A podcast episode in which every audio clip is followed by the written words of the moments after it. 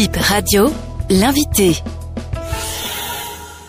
Gabriel Salavi, président de la Fédération nationale des vrais praticiens de la médecine traditionnelle du Bénin. Vous célébrez depuis le 13 décembre la journée dédiée à la médecine traditionnelle. Pourquoi une telle journée? Une telle journée parce que la médecine traditionnelle africaine a été au cœur des gouverneurs du monde africain qui ont émis cette idée et qui l'ont débuté depuis 21 ans à mettre ce jour en réflexion pour comment développer la médecine traditionnelle africaine.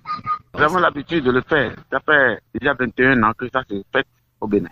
Et depuis 21 ans, quels sont les acquis de cette célébration-là?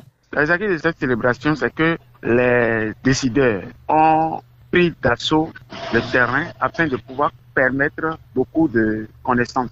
C'est-à-dire quoi? Au cours de cette euh, célébration, il y a beaucoup de présentations et ces présentations ont amené les acteurs à identifier les vraies causes de leurs problèmes et de ce qu'ils doivent faire. Et les a amenés aussi à prendre des décisions pour valoriser. Au cœur de tout ce qu'on a fait, c'est la valorisation des médicaments traditionnels et la valorisation des, médecins traditionnels, c'est-à-dire des praticiens de la médecine traditionnelle. Donc, euh, cela a été sérieux au point où les thèmes qui ont été développés n'ont été que des thèmes qui doivent amener les PMT à valoriser réellement, à connaître les bonnes pratiques de la fabrication des médicaments traditionnels, les réglementations qui permettent d'atteindre l'objectif de valorisation claire, les démarches jusqu'à l'autorisation. Donc tout ça a été sérieusement mis au point pour permettre que les praticiens ne perdent plus le chemin, mais qu'ils soient clairs de leur boussole en mettant leur esprit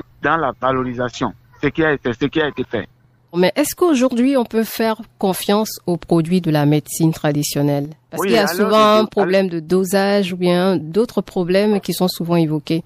Bon, le plan de dosage, pour moi part, a commencé par trouver solution depuis longtemps, puisqu'il s'agit des produits qui commencent par être analysés et par rapport à leur screening. Et les screenings permettent de- d'identifier les principes actifs qui vont rendre le produit efficace pour l'utilisation. Donc euh, là, le problème ne se pose plus. Le problème ne se pose plus euh, en ce sens que lorsque nous prenons aujourd'hui ces médicaments, nous voyons en même temps les moyens qui vont permettre de les quantifier afin que cela soit utilisé par l'utilisateur sans difficulté. Comment vous faites pour assainir ce milieu pour que les gens qui exercent là soient des personnes professionnelles et efficaces?